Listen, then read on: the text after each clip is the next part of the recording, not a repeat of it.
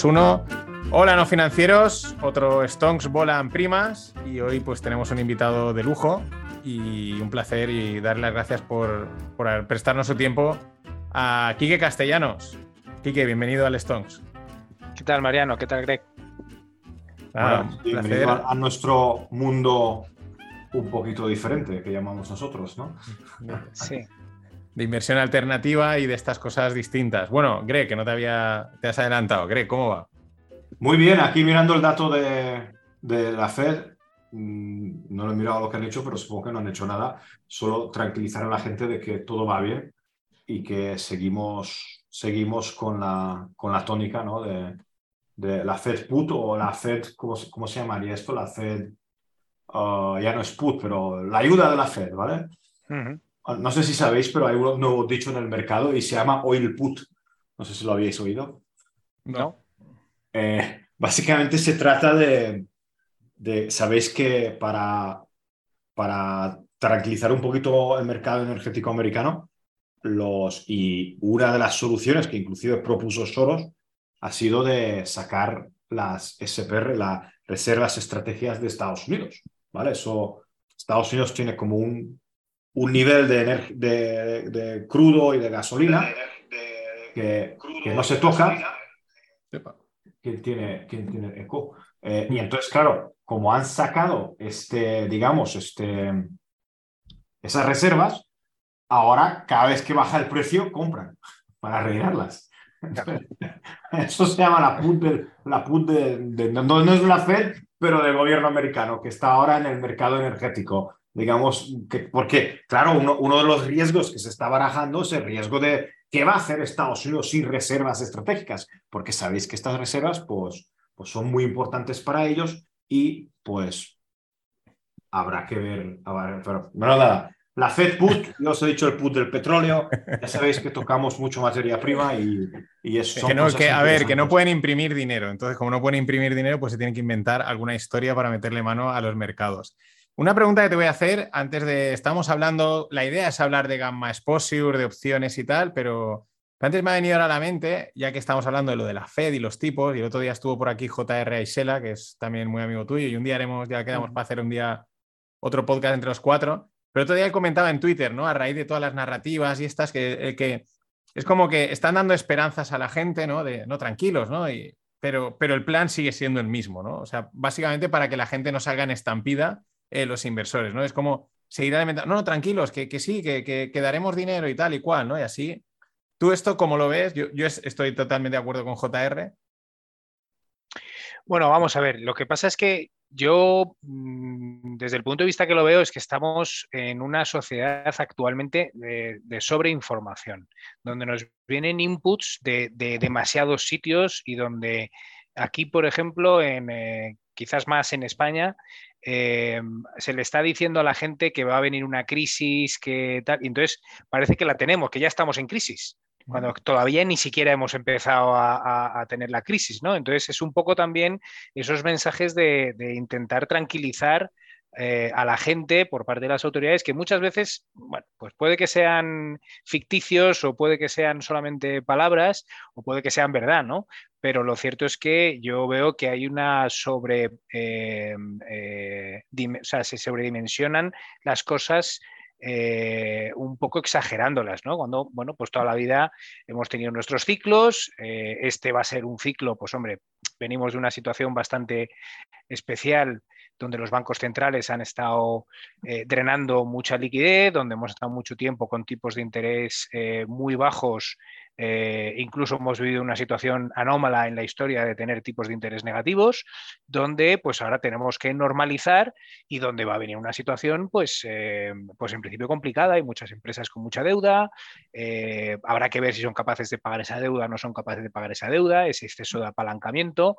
entiendo que también tendrá que empezar a subir el paro eh, de una manera más drástica de lo que, de lo que estamos viendo y, bueno, pues lo, que es una, lo que es un periodo de crisis ¿no? normal y corriente que yo creo que inevitablemente tiene que, tiene que llegar. Lo que pasa es que no sabemos la profundidad ni la, ni la gravedad que va a tener, pero, llegar llegará, eso está claro. a mí a veces me parece que puede ser como una crisis... Eh, lenta, ¿no? O sea, es como, más que a lo mejor se espera esa caída, ¿no? Esa crisis de de repente hay una quiebra o algo, un evento X.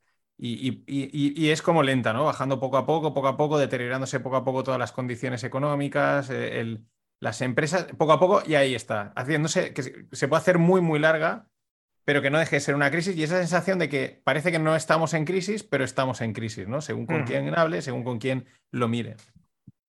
Bueno, y que además eh, también parece que las últimas crisis que hemos vivido hemos salido de ellas en V. Y entonces parece que es lo normal, ¿no? Eh, gente que no lleve tanto tiempo en el mercado, pues parece que es lo normal, el, que tenemos un periodo muy corto de crisis y que en un periodo muy corto volvemos a salir, cuando, cuando esto no es así, ¿no? Precisamente las crisis, si hay algo bueno que podemos decir que tienen las crisis, es que ayudan a, que nos demos cuenta de, qué es lo que se ha hecho mal para poder cambiar esas estructuras y, mejorarlo en un, futuro.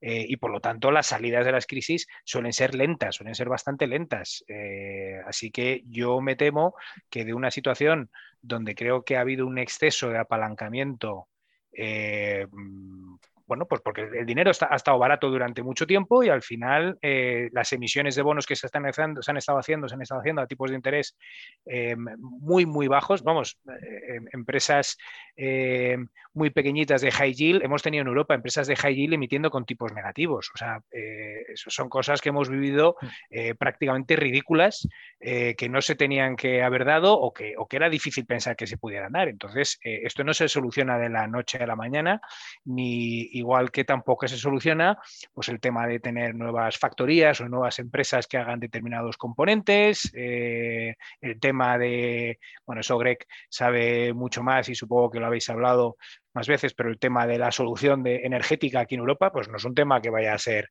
algo que vayamos a solucionar ni en un año ni, ni en dos. Igual la, la madre naturaleza nos ayuda. Bueno. Hombre, a vosotros no, porque estáis utilizando aire acondicionado, pero a nosotros aquí, a un 10 grados por aquí por Hungría. Eh, sí, sí, A ver, las crisis siempre dicen que es buenas porque depuran y lo que es malo eh, lo cierran. Pero el problema de, de estas crisis es que se están mezclando tantos factores que hasta ahora nadie los conocía. Estamos en una época, lo que tú dices, de la sobreinformación, donde a, a, coges tu cuenta de cualquiera de estas y puedes comprar y vender acciones, opciones futuros, puedes tomar tu decisión en el mercado y todo esto está, digamos, variando mucho las, las, características del mercado. ¿no? Eh, hemos visto la semana o con el dato del CPI, con el dato de la Fed, ¿no? de, que, de que realmente salen noticias malas sobre el mercado, ya sabemos que es por, es por las opciones y ahora sí entraremos en ello, pero vemos, por ejemplo, ahora el viernes pasado, la gente se ha puesto a comprar la call de 3.900 del SPX en un strike que hay uh, alrededor de, de, de 2 3.000 de open interest, hace 100.000 de volumen. ¿Por qué? Porque todo Cristo se ha puesto a comprar calls de 3.850 y de 3.900. Claro, estos factores anteriormente no los tenías en el mercado. Es decir, no había un, un flujo que te pueda hacer subir un mercado un 2%. Para nada, porque el flujo es realmente que, que, ocasiona esa subida, pues es totalmente artificial porque viene por la demanda del market maker, ¿no? Pero, pero todo esto influye. ¿Por qué? Porque el señor que luego mira las acciones y dice, ah, pero no han bajado tanto. Ah, espera que han bajado un 50%. O espera que Facebook ahora me vale un 75% de lo que me, valía al principio de año. Y creo que este cambio en torno de paradigma de vista del mercado va a hacer muy difícil los próximos 10 años de trading. Bueno, es, es efectivamente el, yo creo que se ha mm, democratizado el acceso a los mercados. A día de hoy puede acceder cualquiera a cualquier mercado con, con facilidad. Eh, y tú lo sabes bien, quiero decir, el mercado de commodities, por ejemplo, no, no me voy a ir muy atrás en el tiempo. O sea, 10 años atrás, eh, los profesionales eh, y, depende de las industrias, ¿no? Mm. pero ahora mismo un particular puede comprar futuros del gas natural, puede comprar futuros de paladio, puede hacerlo lo que quiera desde, desde su casa eh, siempre y cuando pues, pues, su broker se lo permita y a día de hoy eso lo permite.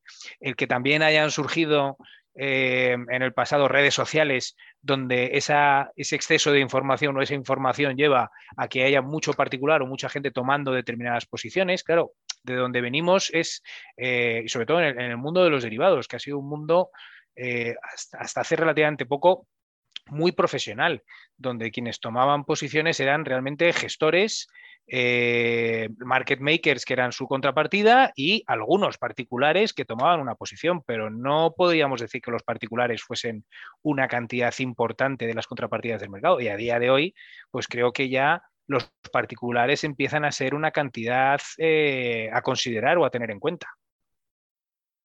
Sí, porque están haciendo los, lo que se llama en, el, en, el, en, Estados Unidos el, el, soft deltas, ¿no? El, el, en vez de gastarse mm, X dinero, no sé cuánto vale Tesla, pero lo tendré por aquí, o, o la acción, es decir, gastarse el dinero para comprar la acción, se gasta menos dinero para comprar parte de las deltas de, esa, de, la opción para tener, esta, para tener un rendimiento mucho más exponencial, un rendimiento mucho más explosivo de esa opción. Y esto, claro, esto está deteriorando, está deteriorando, no, está haciendo que el mercado tenga otras dinámicas totalmente nuevas, totalmente nuevas que no se han visto nunca. Lo que vemos en, el, en las opciones de, que en Europa no hay, o no hay tan, creo que no hay, ¿no? Las de, de, de muy corto plazo, la de 0 DTE, y, aquí tenemos weeklies lo más corto. Ah, llegarán, llegarán. Tranquilo. Que yo recuerdo aún cuando estábamos operando las trimestrales, años 2000, en MEZ, Iberdrola y Endesa y cosas de estas. Y, ahora, claro, ahora vamos a, totalmente al, diario, ¿no? Al diario. Y lo que dices, las plataformas estas de trading, para tener movimiento, necesitan darles el acceso a todo el mundo y rápido. Y eso desde aparte, Aparte ahí, aparte de todo eso, eh, hay, un, hay, un, hay un efecto más para mencionar los tres, ¿no? Porque los que ha dicho, los que hemos comentado, acceso a todo el mundo, efecto redes sociales, información y la propia gamificación de las plataformas. No, el, profesional antes entraba y, es una pantalla fea, aburrida, eh, vamos, casi estilo MS2, ¿no? O sea, que echaba para atrás, ¿no? Y ahora son colorines, rayos láser, eh, soniditos. Mm, Quiero decir, es una experiencia que, de, juego totalmente, ¿no? Lo cual amplifica más esa, pues bueno, lo peor del trading, por así decirlo. No, yo, completamente de acuerdo. Y, quizás precisamente por eso eh, cada vez tiene más, eh, más importancia o, cobra más importancia, que siempre la ha tenido, pero a día de hoy, con este exceso de información, yo creo que la educación financiera es todavía más importante, ¿no? Que la gente sea consciente de que, bueno, pues ahí tienes las posibilidades, tienes las plataformas, tienes los productos, pero tienes que formarte eh, adecuadamente para poder acceder a ellos y poder hacerlo con, responsabilidad. Eh, también eh, todos sabemos que vemos en las redes sociales, en, YouTube, gente eh, explicándole a la gente cómo se tiene que hacer rico, cómo tiene que... Eh, y son chavales que tienen 24 años o 25 años que te están explicando qué es lo que tienes que hacer para tal. Bueno, pues yo creo que hay mucha gente que, que al final pues te quieres creer lo que te quieres creer o te crees lo que te quieres creer, que no tiene por qué coincidir con la verdad. Y al final que te digan, oye, ¿para qué trabajas de sol a sol si te pones aquí un rato y haces un poco de trading con esto y ganas un montón de dinero? Yo creo que eh, los, profesionales, eh, los profesionales que están todo el día con esto eh, saben perfectamente que a veces sale bien, a veces sale mal, y esto es un tema muy complicado y al final es una eh, una montaña rusa de emociones muchas veces y que tienes que aprender a controlar y, que una parte es la parte técnica, luego hay otra, parte que es la parte psicológica y que eh, la experiencia te puede ayudar, pero aún así te, te, juegan malas pasadas. Yo creo que es muy, muy importante que, el, tema de la, el tema de la formación. Y yo creo que, a día de hoy en Europa sí que se ha avanzado en cuanto a la protección del inversor y en cuanto a no dejarle eh, que los bancos puedan comercializar determinadas cosas y que tengan que tener esos conocimientos, hacer esos test de conveniencia o, idoneidad en el caso de que hagan la, gestión de carteras y demás. Eh, pero yo creo que todo eso es, fundamental. Pero también, por otro lado, pues han surgido pues un montón de plataformas que son em, offshore o que son plataformas de producto no regulado, que están en, en sitios no regulados y que, y que la gente los utiliza o las mal utiliza porque me ha dicho mi vecino, me ha dicho mi cuñado que hay que invertir en esto porque va a subir, porque es que ahora está, fíjate, Facebook ha bajado un montón y voy a comprar y, lo que no te puedes esperar es que baje todavía otro 75% más. Es decir, que al final... no, y además eh, que, además apalancado, porque todo el mundo claro. es que y puedes vender una put de Facebook y guárdate el dinero para, para si te ejecutan la put, eh, quedártela. A ver, claro. cogemos una muestra de 100 y te puedo garantizar que menos del 10% tendrá el dinero en la cuenta. Porque a la semana dirá, mm, que no venderé uno de, Apple también. Hombre, las dos a la vez no me van a bajar un 100%. Y, te vas a encontrar que tiene un apalancamiento en 5 por en la cuenta de 10.000 pavos y, luego desaparece la cuenta. Y, es, es que es muy... Lo que tú has dicho, la educación, nosotros a ver, hay una cosa muy clara en Internet, ¿no? De a la gente que eh, profesional, pues se meten con nosotros porque a veces, pues nosotros tenemos también nuestra academia y, compartimos lo que sabemos, ¿no? Y yo lo digo que, por supuesto, lo hacemos también por el dinero, pero, también para transmitir nuestros errores, ¿vale? Porque yo lo único, a mí me, siempre me critican, yo lo que te puedo decir lo que he hecho mal en las opciones, porque es lo que más recuerdo. ¿Vale? Las cagadas gordas, ¿no? La, la tal. Y, más quisiera yo hace 20 años que alguien, me, alguien se siente conmigo y me diga, mira esto, otro, lo tal, no sé qué.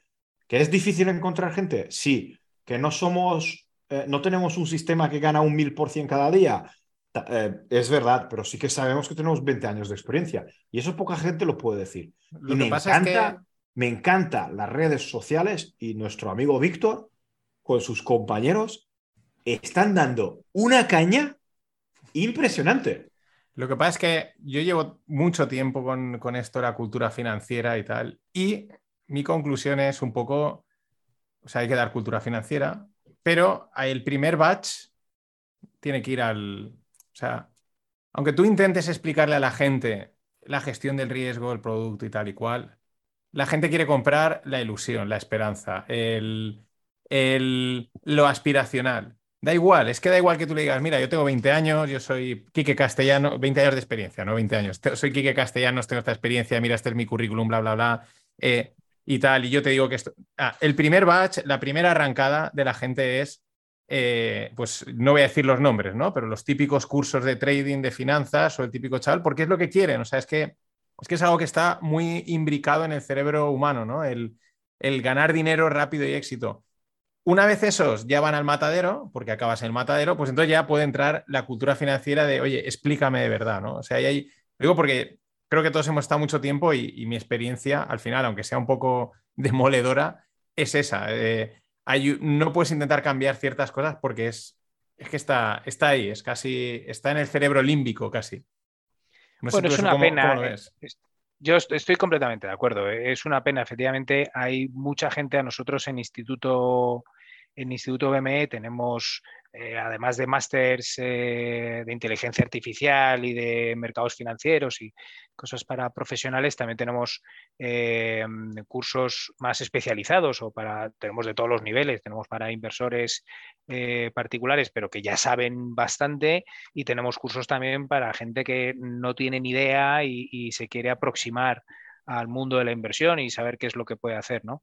y efectivamente, sí que nos encontramos con, mucha gente que viene de segundas, que ya ha quebrado una cuenta o que ya eh, le ha ido mal y entonces pues viene a ver, a, ver por qué le ha ido mal y por qué tal. Y eso, y eso efectivamente es una pena, es una pena que la gente tenga que pasar primero por ese trance de quebrar una cuenta o perder un montón de dinero y, luego darse cuenta que realmente no sabes, ¿no? Eh, cuando realmente para, para, poder aprender, primero tienes que darte cuenta o ser consciente de que no sabes y tener la humildad suficiente de decir, quiero aprender. Esto no es tan complicado. Saber de, inversión es, eh, tener unos conocimientos técnicos y luego conocerse a uno mismo. Quiero decir, hay gente que sabe, oye, mira, yo tengo mi trabajo, que es el que me da de comer, y lo que hago es logro ahorrar un dinerillo todos los meses que voy a invertir en fondos de inversión. Pues en qué tipos de fondos de inversión o qué, em, o, qué tipo de, fondos, em, si son pasivos o son eh, de, gestión activa.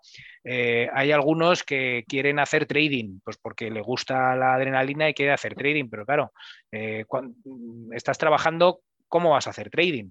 Es también conocernos un poco a, nosotros mismos y saber qué es lo que queremos de nuestro dinero, tener nuestras metas, nuestros objetivos eh, y decir, bueno, yo ahorro para qué estoy ahorrando y a qué plazo. Y en función de eso, pues tengo que saber cuál es el producto o qué es lo que yo tengo que hacer para invertir. Eh, y por supuesto el trading no es apto para, todo el mundo, ni muchísimo menos. De hecho, yo diría que para un porcentaje muy pequeño de los inversores eh, sería apto o, o, podrían hacer trading, aunque sea con una parte de su cartera, ¿no?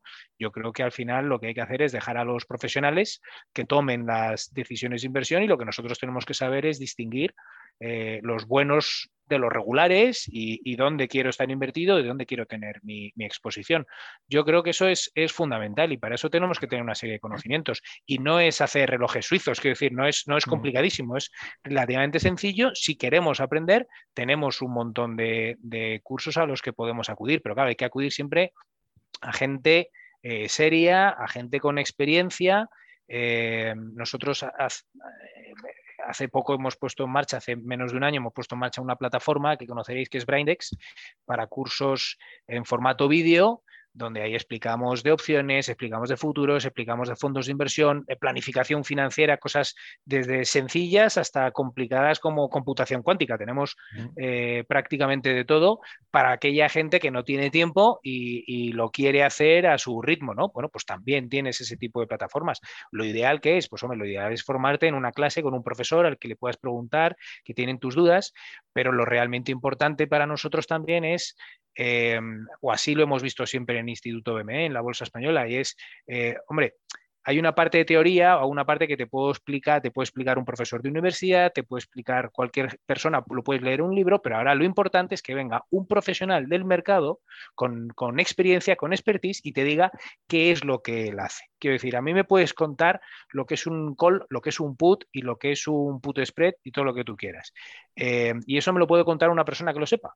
Pero hay determinadas cosas que solo me puede contar una persona que ha estado haciéndolo en el mercado y que tiene experiencia y me va a decir, pues mira, lo que decía Greg, pues me pasó esto una vez y me salió bien, me pasó esto y me salió mal. Eh, cuando yo hago este tipo de cosas es cuando veo esta situación, hago este otro tipo de cosas cuando veo esta situación. Y de tener muchos profesores y de tener muchas opiniones eh, y muchas experiencias distintas, si tienes unos conocimientos de teoría, pues te puedes formar tu propia opinión y puedes aprender. Y luego cuando lo pongas en marcha tú, con tu experiencia, también vas a añadir tu experiencia a la experiencia que te han contado otros. Y muchas veces ya tienes el camino andado, ¿no? Hombre, si Greg ya te cuenta eh, parte de su experiencia, pues, pues, eh, pues es algo que a todos, cuando has entrado en el mundo de las opciones, pues te hubiera gustado que alguien te dijera, oye, ten cuidado con esto y ten cuidado con esto. La pasta que me hubiera borrado, la pasta que me hubiera borrado, ¿sabes? Sí, sí, sí, sí. Pero es que, a ver, pero también tenemos que entender, también tenemos que entender. Pero es que la, gente... Hubiese espalmado la mitad, pero hubiese espalmado. Es que es lo que digo, o sea, yo es que es un tema que me interesa mucho, ¿no? Pero ahí hay una parte que es inevitable, ¿no? De, de, de, ese, de esos instintos, que es lo complicado. Eh, ¿cómo, o sea, ¿cómo vencer esos sesgos que, que, están ahí metidos y luego la otra parte, pues tú decías, y estoy de acuerdo, dices, es que esto no es un reloj suizo, pero eso lo dices porque tú tienes experiencia. Entonces, como tienes experiencia, tú esto ya lo ves, dices, estos son A, B y C, ¿no? Y eso es lo complicado, la experiencia, porque claro, venimos, por ejemplo, de un mercado que venimos en 10, 12 años, que era muy fácil ganar dinero, eh, pero claro, ahora entramos en un mercado en el que es complicado. Claro, al final, eh, una persona en los últimos 10 años, mm, o sea, una persona, desde mi punto de vista, en un mercado de dos años, complicado, tiene más experiencia que uno que haya estado en 10 años en un mercado lineal que ha subido, ¿no? Eso es lo complicado. Ese periodo que, es, que puede ser muy largo y muy eh, erróneo en, cuanto a lo que te está enseñando. Puedes tardar cinco años más en darte cuenta de que no funciona, o 10 años yo, más. yo me estoy dando cuenta ahora de, de, mis primeras inversiones hace, pues ya no sé, 20 años, por qué gané dinero. Ahora. estoy siendo consciente de por qué cuando compré ACS gané y es porque me estaba subiendo a la ola, punto. Ni Florentino Pérez ni nada. O sea, simplemente era una ola que estaba entrando, pero eso he sido consciente ahora revisando y mirando hacia atrás y en aquel momento podía tener unas conclusiones. Para que la gente también se haga una idea de lo que puedes tardar en, asentar ciertos conocimientos. Eso es lo difícil también de los mercados. Bueno, yo estoy completamente de acuerdo y a eso hay que añadirle eh, algo que ha comentado Greg de pasada, que, yo creo que también podemos comentar que es interesante y es cómo van evolucionando los mercados y cómo van cambiando los actores eh, y cómo van evolucionando los sistemas. Quiero decir, eh, a día de hoy, pues los sistemas algorítmicos eh, cómo entran en los mercados y cómo funciona el mercado cuando entran todos estos algoritmos es completamente distinto que lo que ocurría pues, en el año 2000 o en el año 98. ¿no? Eh, aunque hayamos pasado varias crisis y varios periodos y pienses que tienes experiencia, pues realmente eh, la situación no es la misma, no es exactamente la misma. Incluso puede ser que la experiencia te juegue la mala pasada y decir, no, esto ya lo he vivido yo hace no sé cuántos años y eh, te pienses que vaya a ser lo mismo cuando no tiene absolutamente nada que ver. El mercado del año 2008 y el mercado del 2022 son dos mundos completamente distintos. Eh, venimos de una situación completamente distinta y las consecuencias, pues aunque puedan tener cierto parecido, pueden que sean distintas. Entonces hay, que estar preparado para, todo ello y la experiencia es un grado, pero la experiencia no es, eh, no te garantiza absolutamente nada no garantiza nada. ¿Por qué? Porque los dinamismos cambian y vamos con el tema. Sí, sí. cambio, de, cambio de tema, yo soy así. Eh, tu opinión sobre, sobre todo el rollo que llevamos, nosotros llevamos más de un año diciendo el, el gamma, el gamma, el gamma, el gamma explosur, el, eh, los market makers, eh, el gamma squeeze de Tesla, el gamma squeeze de GME, uh, todo este mundo bastante, diría, bastante fuerte alrededor del incremento de los, del volumen de las opciones y del incremento de los algoritmos tradeando opciones y cada vez algoritmos más inteligentes, ¿no? Uh, tradeando opciones. ¿Tú cómo ves todo este fenómeno? Bueno, a ver, em, hemos tenido, yo creo que aquí sí que hemos tenido desde siempre, hemos tenido una, un, algo que la gente no sé si es consciente del todo, pero los traders de opciones de siempre han movido el mercado. Quiero decir, son gente que cuando entra en el, mercado, tú tienes un fondo de inversión o un hedge fund que ha, eh, eh, te ha pedido no sé cuántas mil opciones y el, market maker o el trader de volatilidad es el que está gestionando la posición. Y cuando tienen que gestionar la delta, tienen que salir comprando o vendiendo una cantidad de acciones brutal. Y eso es lo que muchas veces eh, puede mover el mercado en una dirección o, en otra dirección. ¿Qué es lo que sucede? Pues que hemos tenido eh, muchos años estos últimos años atrás, con volatilidades tan bajas, pues que no merecía la pena eh, para estos fondos de inversión o para estos, eh, el, buy side, eh, que tomaran posición en opciones, porque no nos engañemos, era tomar una posición en un ETF del SP500 y a correr, y has estado ganando un montón de dinero durante un montón de años. Ahora que la cosa empieza a subir la volatilidad, ya tenemos volatilidades bueno, ahora está otra vez sobre 25, 26, pero hemos tenido volatilidades del 30 en el, en el VIX y, y estamos ampliamente superando ese 20% de volatilidad, que digamos es la media eh, histórica que puede tener el, SP500, pero claro, hemos tenido desde el año 2014, el año 2015, hemos tenido volatilidades al 10, al 12, es que ha habido momentos de volatilidades al 8%. Es que hemos tenido periodos de tiempo en el que el SP500 ha estado más de un año y medio sin perder más de un 1%.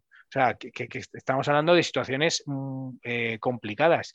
Ahora que vuelve otra vez a haber una volatilidad, vuelve a haber apetito por las, por las opciones, porque es un producto que funciona muy bien y que tiene muchas posibilidades. Eh, y, al tener volatilidad alta, pues, pues digamos que hay muchos inversores eh, o muchos fondos de inversión que se animan más a ello. Eso hace que a su vez los market makers y los traders de volatilidad sean las contrapartidas y eso haga que cada vez que salen al mercado a, cubrir la posición, pues les puede generar eh, movimientos fuertes en las, en las acciones. Y no olvidemos que, todo esto se acentúa ahora que llevamos pues, los plazos cada vez más cerca del vencimiento, haciendo que el gamma de estas, todo esto se multiplique por X porque, porque realmente no hay tiempo. Es decir, una opción con muy poco tiempo al vencimiento es pura gamma, ¿vale? Estoy en dinero estoy fuera de dinero, básicamente. Y, y, vemos que, que la necesidad de esta gente es tremenda. Y he, he traducido un paper y he, creado, he hecho un vídeo por ahí. Imagínate que se han, se han mirado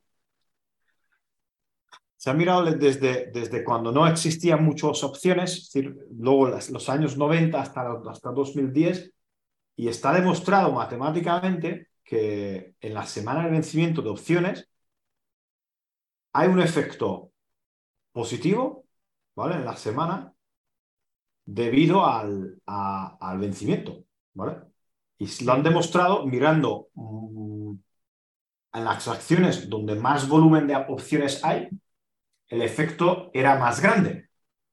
Entonces han sacado índices y han sacado participaciones y han sacado diferentes puntos del mercado y está, pues, digamos, en un paper con bastante datos hecho. Y además lo, bueno de, lo que hay, que como hay mucha gente quant, esos papers luego los cuantifica y, puedes ver la estrategia desde cuando han sacado el paper hasta el día de hoy, ¿no? Y ha funcionado bien hasta, hasta este año. ¿Por qué? Porque el gamma ha cambiado hay mucha gama negativa en el mercado, hay mucha put en el mercado, hay mucha cobertura, hay muchas cosas que cubrir los puts y entonces, claro, ahí la gente, la gente ha cambiado, pero entonces tú estás, tú estás de los, de, en la parte de la gente que piensa que hay un, que sí que tiene un efecto y ese efecto es bastante, puede ser más grande o más pequeño en el mercado, en el mercado de contado.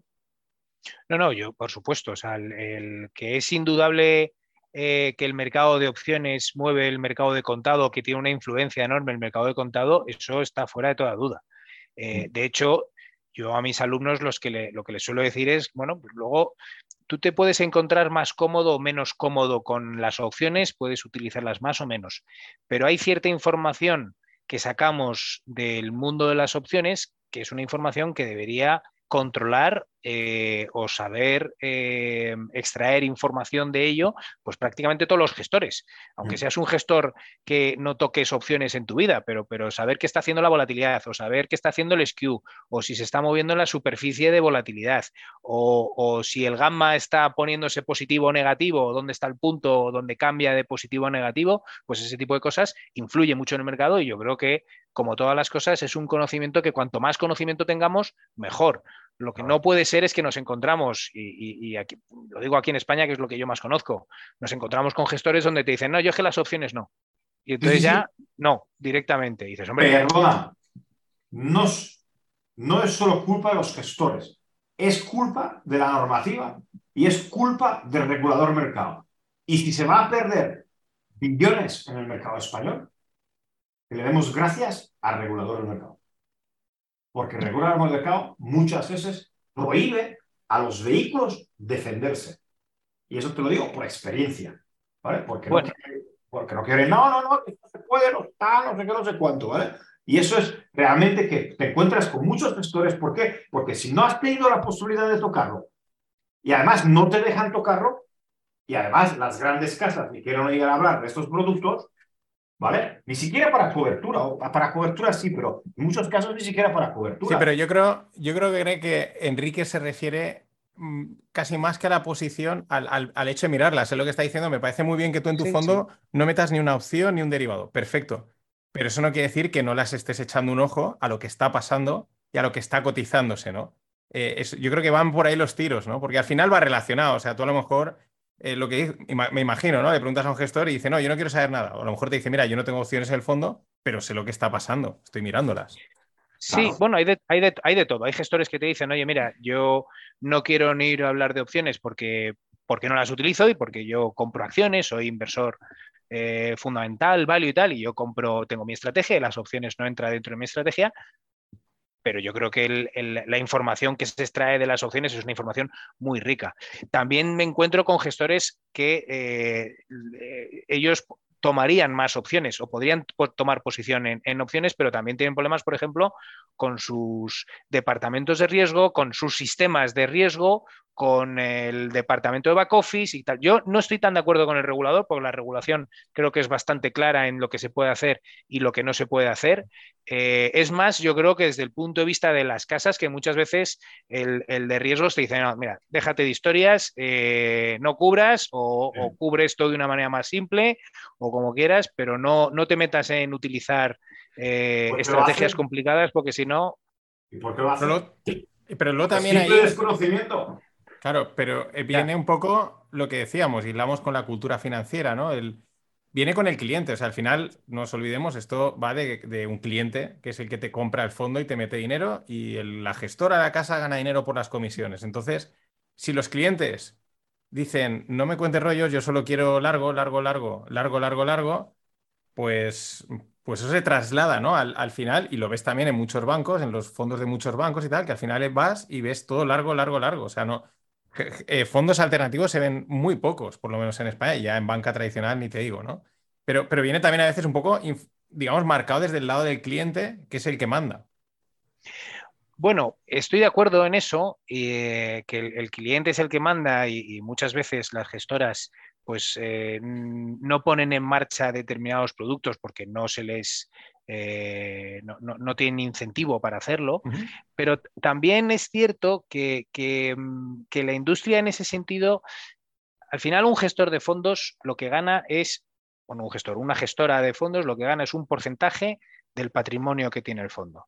Entonces, em, si tú estás tomando decisiones muy complejas, y por decisión compleja me refiero a cubro o no cubro, eh, si tú decides cubrir y eres el único fondo en tu categoría que estás cubriendo, te estás exponiendo a que te señalen con el dedo si te equivocas. Y claro, el, equivocarte o el acertar es binomial, porque si aciertas y lo haces bien, ¿te va a entrar pasta? Sí, te va a entrar pasta. Habrá gente que sacará dinero del fondo donde lo tenga y lo meterá en el tuyo, pero no va a entrar tampoco demasiada. Pero como te equivoques, como te equivoques, te va a salir la pasta del fondo masivamente. ¿Qué es lo que ocurre? Que al final el incentivo de los gestores es el em, yo no quiero hacer nada distinto de los demás, no quiero que me señalen con el dedo. ¿Por qué? Porque para hacerlo tendrías que ser un tío eh, tan bueno que estuvieses acertando constantemente. Y eso, pues hay muy poquitos gestores en el mundo que tengan esa capacidad, pues algunos fondos de autor, eh, tal, tienen muy poquita capacidad de estar acertando constantemente. Si tú eres una persona normal y corriente eres un profesional donde sabes que haces estrategias, algunas aciertas y otras no aciertas, porque es lo normal, eh, claro, lo que no puedes hacer es que cuando lo hagas mal te señale todo el mundo con el dedo y te salga la pasta. Entonces, al final, eh, ¿qué es lo que ocurre? Que muchos de los fondos lo que intentan hacer es simplemente eh, hacerlo un poquito mejor que los demás. Eh, cuando, si todo el mundo gana un 10%, pues tú que ganes un 12%, y si todo el mundo cae un 10%, pues que tú que pierdas un 8%. Eso es lo que está intentando hacer al final la gente. Por eso no hay decisiones drásticas de voy a cubrir o voy tal, pero más, no, no, solamente por la normativa lo que te lo pidan, sino que muchas veces es el no querer eh, el no querer que te señalen con el dedo y, hacer algo que sea demasiado distinto porque puede ser perjudicial para ti y, luego, para la gestora. Y luego para la gestora. no, y para el cliente. Esto me lo contaba cuando me dio clase Oscar Hill, que igual lo conoces, que es. Eh, sí, sí, sabe conozco, un, lo conozco. un huevo de probabilidad. O sea, yo flipé cuando no. O sea, vamos, es una máquina. A mí me cambió. es un fenómeno. Es un fenómeno Y explicaba justo eso, ¿no? Eh, de cómo gestionaban los fondos, además con estrategias de opciones, pero para estar eso siempre un pelín por encima. Cuando las cosas van bien, estoy un pelín. Y cuando las cosas van mal, estoy un pelín por encima. ¿Por qué? Porque se lo vendes al cliente cuando el cliente viene a decirte, ¿qué tal va? Eh, pues mira, vamos un poco mejor. Y cuando el mercado te ha caído un 20 o un 10, dice, nosotros hemos caído un 8. Ah, pues perfecto, sigo contigo, ¿no? O sea, muy orientado al, pues a ver, es que es donde está, es la venta, es donde tú quieres que el dinero se mantenga, ¿no? Y que te entre Bueno, es que el ser humano, el ser humano estamos comparando constantemente. Para poder tener un, juicio sobre algo, tenemos que comparar y estamos comparando y no somos capaces de, tener eh, una idea sobre algo si no somos capaces de comparar. Por eso, el que podamos estar comparando con el resto de la categoría donde está tu fondo, con un índice o con lo que sea, y que le estés diciendo a, a un eh, cliente o a un inversor, oye, que es que ha caído, eh, tu fondo ha caído un 20%, y dices, ya, pero es que los demás han caído un 25%. Entonces es como, ah, bueno, pues si los demás están peor que yo, fenomenal. O sea, ya eso le deja a uno como más tranquilo, porque siempre estamos comparando, eso es inevitable, es un sesgo de cognitivo, ¿no? Dentro de, las cosas que estudiamos en Behavioral Finance, pues la parte de la comparativa es, fundamental. Te, voy, te, hago una pregunta, ¿vale? De relación al mundo de opciones. Eh, pues claro, yo a estos, a los americanos que, pues que son la referencia, ¿no? Que hablan mucho de volatilidad y, cuando les lee, les, hubo, un momento que les leí varios posts en los que yo la conclusión que sacaba, digo, lo que venían a decir es que en el mercado de acciones está bien cotizado siempre, por así decirlo, ¿no? O sea, hay muy pocas ineficiencias porque es un mercado, eh, pues, digamos, muy profesional, está todo muy bien calculado, muy bien tal, entonces, claro, eso te llama la atención y dices, entonces si está bien calculado nunca hay ventaja, ¿no? O sea, eh, eh, yo lo que te venía a decir es, dice, si esta opción implícitamente te está diciendo que hay una probabilidad de subida de un 20% o una volatilidad implícita de tal, pues es que es esa. No, no tienes una ventaja ni comprándola ni vendiéndola. Es lo que, lo que, lo que, lo que yo deduje de varios posts que le leía a esta gente. Sí, hombre, em, eh, el mercado de opciones siempre ha sido un mercado muy profesional. Em, y a día de hoy es un mercado donde además con toda la cantidad de algoritmos que hay es un mercado que está constantemente sancionado por, eh, por estos algoritmos, por todos los participantes del mercado. Y al final, eh, algo porque vale 20. Pues algo vale 20 eh, porque todo el mundo que está comprando y todo el mundo que está vendiendo está de acuerdo en que eso vale 20. Entonces, digamos que eso está bien cotizado. sí, en principio sí, pues todo el mundo que lo quiere comprar vale 20, todo el mundo que quiere vender vale 20 puede haber alguien que diga, no, es que esto yo creo que va a valer dentro de un año, va a valer 25. Bueno, ¿vale? Esa, es una expectativa en la que puedes creer o no. Pero si todo el mundo estuviésemos de acuerdo que eso vale 25, automáticamente pasaría de 20 a 25, ¿no? Esa es un poco la, idea. Cuando nosotros utilizamos opciones, eh, eh, realmente en, las opciones financieras, habría que especificar un poco más, nosotros tenemos una relación de arbitraje, es decir, que compramos el contado y nos lo llevamos hasta la fecha del vencimiento. ¿no? Entonces, esa relación de arbitraje lo que está haciendo es, en función del precio que tenga el contado, el derivado tiene que tener este precio. ¿vale? Y si el, precio del derivado no es el, correcto, porque eh, no, hemos, no, hemos, hecho bien financieramente eh, o no hemos calculado bien el coste neto de financiación hasta la fecha del vencimiento, entonces va a venir un arbitrajista, vendrá un algoritmo que va a estar vendiéndolo o comprándolo en función de si está barato o está caro y otra vez lo va a colocar en su sitio. Mm. Pero siempre con respecto a la referencia que es el, el, precio del contado. Por eso es muy importante que tengamos en cuenta que los derivados son líquidos, y si el, si el contado es líquido. Si el contado no es líquido, el derivado no puede ser líquido. Digamos que, esa, es la relación de arbitraje que nosotros tenemos que tener en cuenta. Entonces, em, al final... Cuanto más se invierte, cuanto más se invierta esa relación, más peligro hay. ¿A qué te refieres? Porque cuanto más, menos liquidez tienes en el contado, Ah, bueno, claro, sí, sí. El, del derivado menos puede, es decir, el market maker menos puede cubrir ¿vale? Y más va a barrer el mercado. ¿Por qué? Porque él necesita cubrir. Entonces, la liquidez es, es tremendamente fundamental para poder valorar bien los activos y para poder cubrir bien los activos. Y ahí la gente es donde yo veo que se equivoca, ¿no? No es que no hay liquidez, ah, no hay liquidez. No, no, no, no que no haya liquidez es, en, en, el mercado del contado es un problema enorme para el derivado. Sí, sí. No, no, eso, eso es, es así. La gente se tiene que dar cuenta de que eh, un, trader de volatilidad de, una entidad, eh, si a mí, vamos, esto lo he escuchado yo, estando en una sala de tesorería de una entidad mm, potente, donde el cliente le está diciendo, oye, cotízame 200.000 opciones de tal, y le dice, no, no, no, te las voy a cotizar porque no puedo hacer la delta. Porque si salgo comprando, salgo vendiendo, pues tengo un problema. Sobre todo, sobre todo, si me voy a quedar con la posición vendida, voy a ser gamma negativo, el problema que tienen los market makers cuando son gamma negativo es que cuando el mercado cae, ellos tienen que vender precisamente. Entonces, si el mercado sube y tú tienes que comprar, tú, al ser líquido, tú mismo te estás empujando a comprar cada vez más alto, lo cual es peligroso. Pero todavía más peligroso es cuando el mercado cae y tu delta te pide vender porque todavía tiras más el mercado hacia abajo y tú mismo te puedes estar ahogando en tu propio producto. Que eso es, eso es un problema. Por eso, al final, un, trader de volatilidad o un market maker, eh, cuando mm, le piden una determinada posición, antes de contestar si la compran o la venden o, o los precios, directamente lo que van a hacer va a ser, van a ver si pueden hacer la delta. Si pueden hacer la delta, dan contrapartida. Si no pueden hacer la delta, eh, directamente ni hacen contrapartida, porque pueden perder dinero. Hacer la delta, para que la gente que nos oye lo entienda, que puedan comprar la cantidad de acciones o vender la cantidad de acciones suficientes para que ellos no pierdan dinero con el movimiento del mercado. Claro, claro. Y que se puedan quedar la horquilla y que puedan, y que puedan luego con cubrir, porque además lo que tenemos que entender es que esta posición se cubre todos los días. Porque claro, claro. hoy es una posición, mañana el mercado se mueve, mi gamma es diferente y mi delta es diferente. Y tengo que ver. Y el, efecto, el, el, efecto que yo digo que es el más peligroso de todos, es el efecto para abajo. Porque a toda esta ecuación se te junta un amigo que se llama la volatilidad. Que te hace, claro, claro. Que, te hace exponencial todo. ¿Por qué? Porque la, por la parte de arriba, en los call squeeze, Puede haber grandes call squeeze, pero normalmente paran, pero por la parte de abajo no pagarás porque cuanto más te sube la volatilidad, más necesidad tiene el market maker y más dinero tiene que poner encima de la, de, la, mesa y menos liquidez suele haber.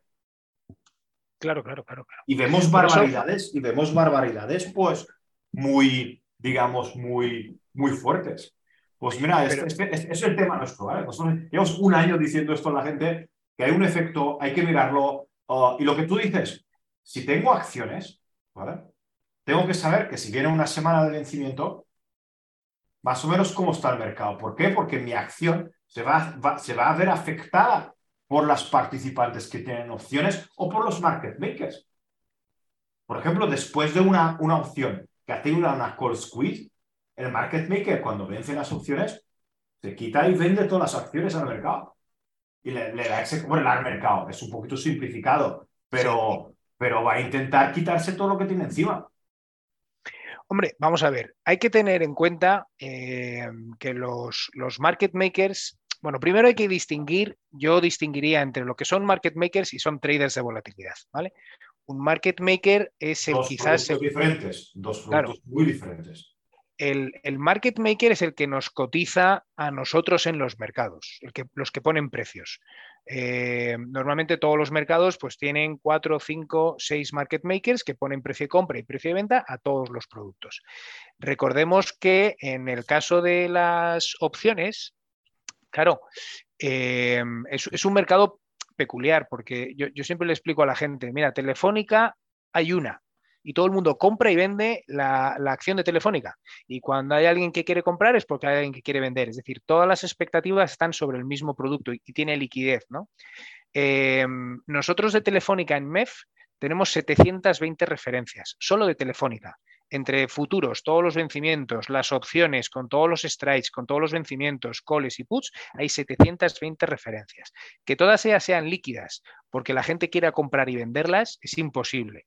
Entonces, la manera en la que los mercados damos liquidez a los derivados es incentivando a entidades financieras, que normalmente son entidades financieras potentes, eh, pues en nuestro caso Santander, Societe, Susquejana, que son los market makers son, son, públicos, y lo que hacemos es incentivarlos para que ellos pongan precios eh, en la pantalla. Nosotros a esos precios les medimos el tiempo que están cotizando, con la horquilla que están cotizando, el volumen que están cotizando, y a final de mes, pues hay un rappel de comisiones, hay una serie de incentivos para ellos. Pero eso normalmente son máquinas que se llaman quotes, que lo que están parametrizadas y que están lanzando precios. Cuando cambian las condiciones del mercado, se retiran, recalculan y vuelven a lanzar precios. Y están haciendo esto constantemente, con muy poquita supervisión humana, con algo de supervisión humana para sobre todo retocar volatilidades y demás, pero con, con relativamente poca eh, supervisión. Y de hecho estos market makers han sido los primeros traders algorítmicos ¿no? que, han, que, han, existido, los primeros traders de alta frecuencia.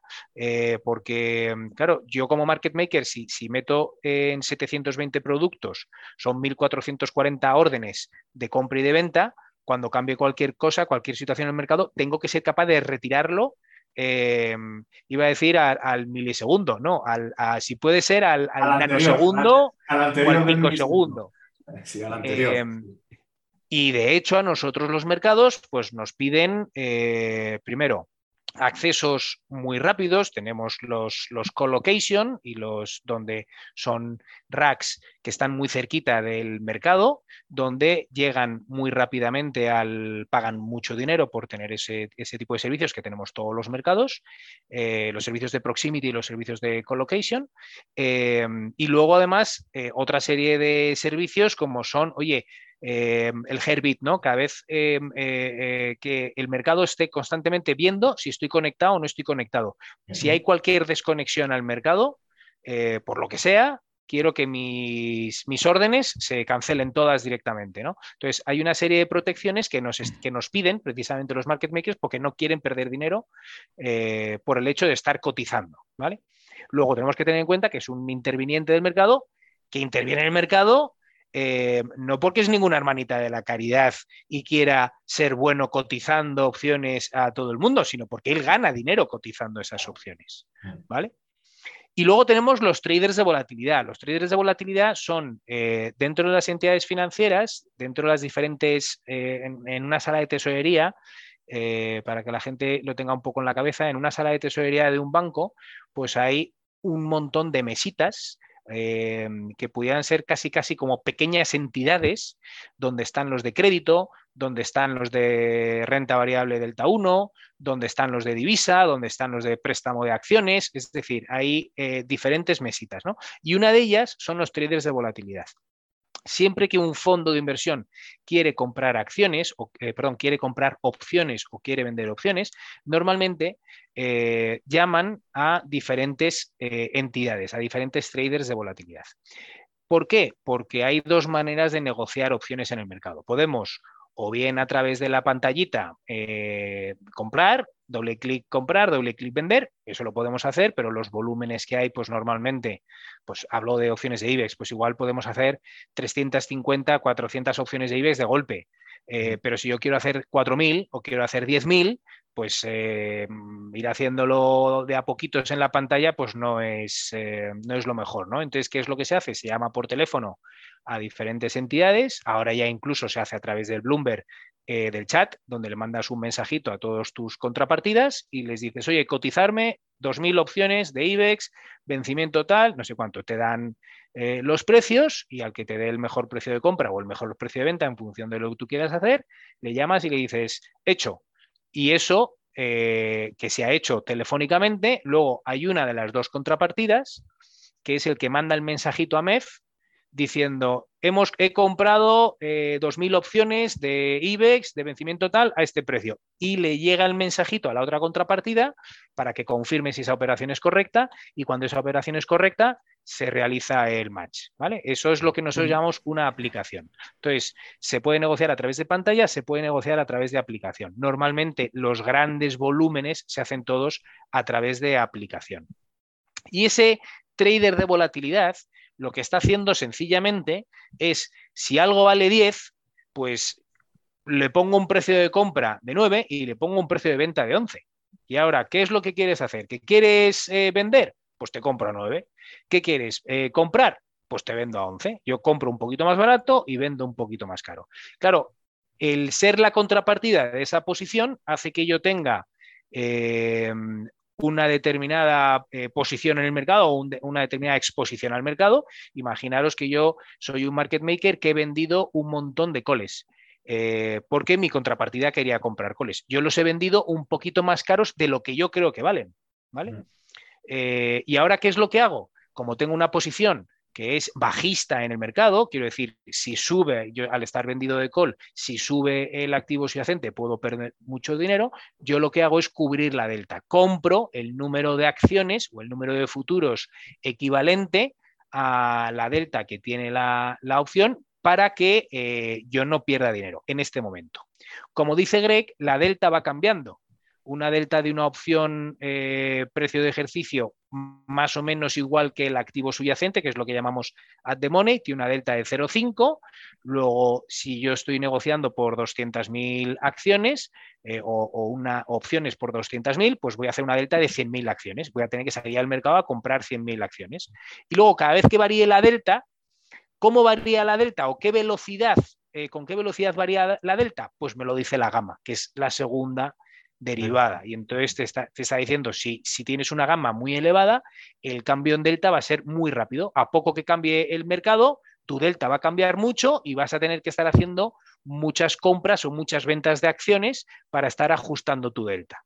Eso, cuanto más cerca estemos del vencimiento, como la gama es más grande, pues es todavía más violento y eso es lo que eh, ocurre en el, en el, mercado. Pero recordemos que al final el, market maker está, eh, eh, o el, y el trader de volatilidad está en el mercado porque ellos ganan dinero con esa, con esa operativa, pero ellos no se están posicionando ni alcistas ni bajistas. Ellos simplemente son contrapartida, venden un poquito más caro de lo que está en el mercado o compran un poquito más barato de lo que está en el mercado. Igual que todos nosotros cuando vamos a comprar a una... sí, suelen tener un bias, perdona, suelen tener un bias por, el, por los gas de apertura, suelen tener vías de tail. Dependiendo del tail que tienen los libros, ¿vale? Que si, si está muy en un lado o muy en el otro lado, pues suelen tener algo de vías, pero solo para... Si hay un movimiento muy brusco en una dirección y no hay contado para cubrirlo, pues es cuando ellos, eh, ellos están un pelín direccionales. Pero sí, eso es lo que, lo que nosotros decimos, ¿no? Ellos ganan dinero dándote a ti mercado y vendiéndote una volatilidad. Entonces, desde este momento, ellos, sus necesidades son cubrir su libro a cualquier precio, porque lo que no se puede, ganando céntimos, ganando céntimos mm. y ganando rebates, tú no te puedes perder, no te puedes permitir un deslizamiento del 1%.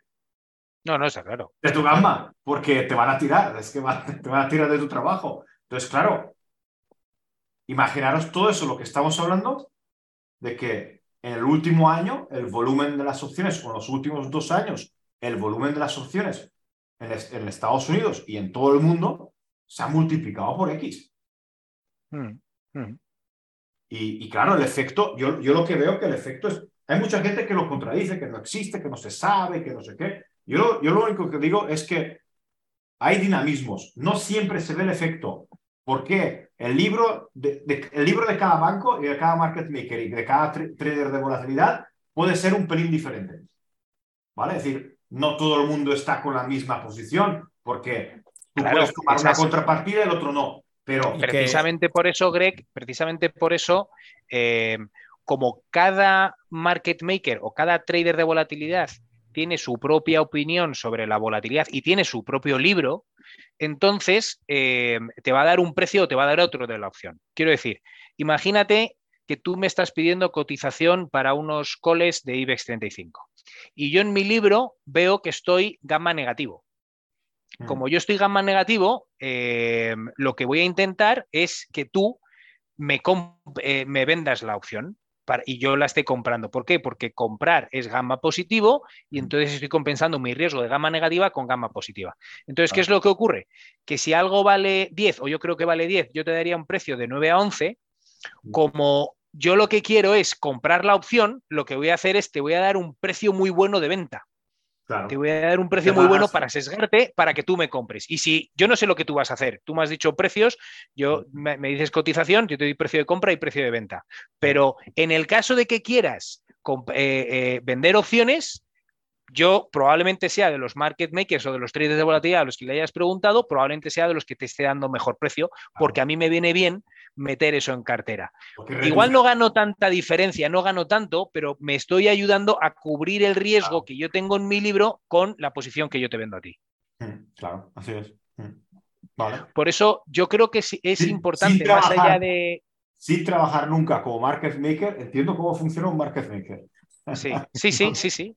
No, es, es que eh, no, no, nunca, nunca he trabajado, nunca, nunca he estado con, con mesa de market making, uh, porque básicamente es, es, es, un arañar pipos y, y, trabajar con rebates.